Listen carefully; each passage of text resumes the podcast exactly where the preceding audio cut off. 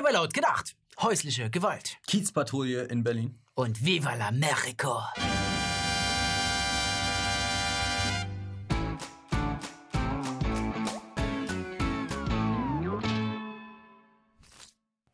Die Zahlen sind schockierend, sagt Bundesfamilienministerin Franziska Giffey von der SPD, als sie die Kriminalstatistik zu häuslicher Gewalt vorstellt.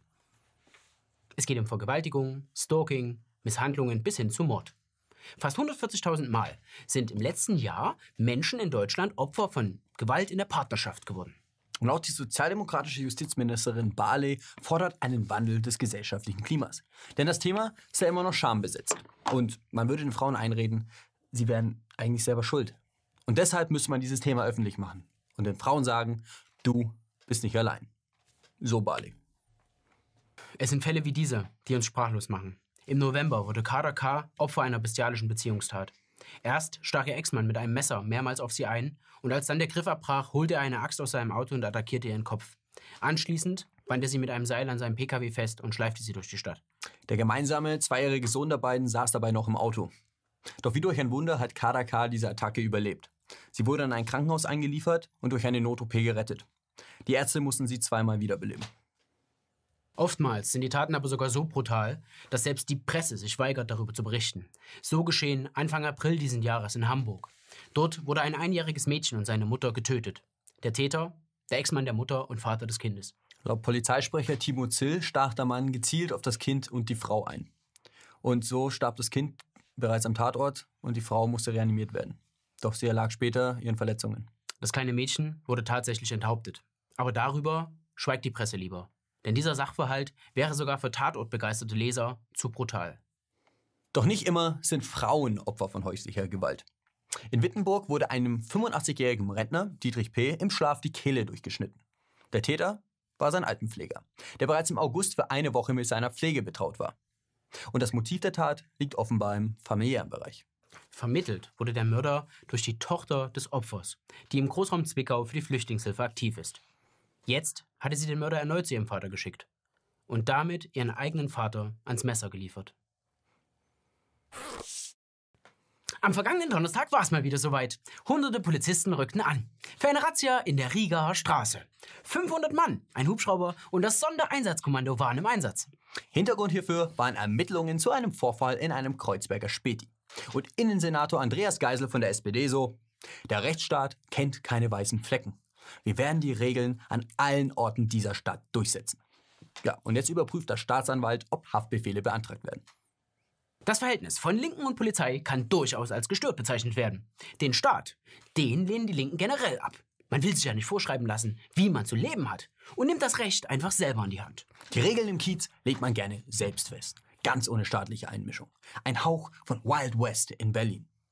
Wer in den Clubs auftreten darf, wie hoch die Mieten zu sein haben und welche Unternehmen sich ansiedeln dürfen. Und wenn Worte nicht reichen, dann wird die Kiezordnung ohne weiteres mit Gewalt durchgesetzt. Berlin. Ein linkes Utopia. Und den Sheriff, den spielen die Linken einfach selbst. Das ist ja auch alles mehr als verständlich, denn Ordnung muss schließlich sein. Und Verstöße müssen auch natürlich geahndet werden.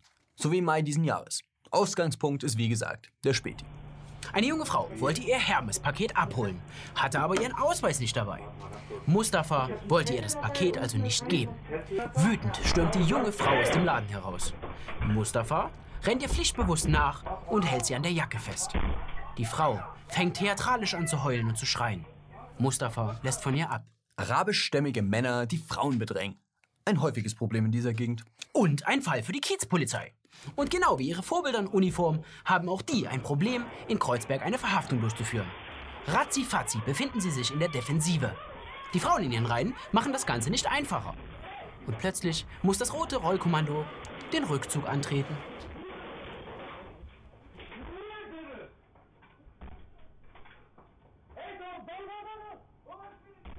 Und das alles in einem Land, in dem wir gut und gerne leben. Aber so ist es nun mal im roten Berlin, wo der Frömmste nicht im Frieden leben kann, weil es dem bösen Nachbarn nicht gefällt. Und so muss Mustafa wo auch in Zukunft mit weiteren Gewaltaktionen rechnen. Seit Wochen marschiert die Karawane. Tausende Menschen aus Honduras, El Salvador und Guatemala. Ihr Ziel? Die Vereinigten Staaten von Amerika. USA. Unaufhörlich bewegt sich der Mob. Sie sind die Ersten. Wenige tausend. Aber wenn sie Erfolg haben, werden ihnen Millionen folgen. Ihre einzigen Waffen? Ihre Massen. Und das Mitleid, das ihr jammervoller Zustand erzeugt. Mexiko hat ihnen Unterstützung angeboten. Die Voraussetzung, sie müssen in den südlichen Bundesstaaten Chiapas oder Oaxaca bleiben. Und sie müssen einen Antrag auf legale Einreise oder ein Asylgesuch stellen. So der mexikanische Präsident. Und dafür bekommen die Flüchtlinge dann Zugang zur Gesundheitsversorgung und Schulen für die Kinder. Aber trotzdem zieht die Karawane weiter nach Norden. No Pasaran, ruft Präsident Donald Trump der Karawane zu. Sie werden nicht durchkommen. Denn eine Grenzöffnung wie unter Merkel wird es in den USA nicht geben. Man will nicht die Zukunft seiner Enkel opfern. Auch nicht aus humanitären Gründen. Vorsorglich haben die USA Soldaten an der Grenze zu Mexiko stationiert. Zur logistischen Unterstützung der Grenztruppen. Wenn die Angreifer gewalttätig werden und zum Beispiel Steine schmeißen, werde man zurückschlagen. So Trump. It's a dangerous group of people. They're not coming into our country. Thank you. Und auch in Mexiko droht die Stimmung zu kippen. Vor einigen Tagen konnten die Flüchtlinge noch auf die Unterstützung der lokalen Bevölkerung zählen. Doch ihre Reise endet jetzt erstmal vorerst in Tijuana. Die Grenze nach Norden, die ist gut gesichert. Ein Grenzübertritt nicht ohne weiteres möglich. Aber nun befürchten die Bewohner der Stadt, ihre Sicherheit könnte abhanden gehen. Sie befürchten, dass Kriminalität und Gewalt weiter steigen werden.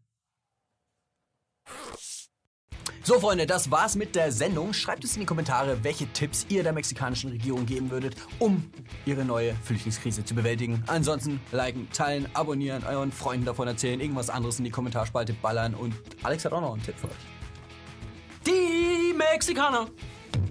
Nächste Woche einschalten, Freunde, 19 Uhr und wir singen dann noch eine Runde zusammen. Oder er singt. Er singt. Er singt. Ich singe ein Lied für dich. Schon die ganze Nacht. Digga. Hab ich nur an Viva la Mexico gedacht. Komm jetzt! Bam!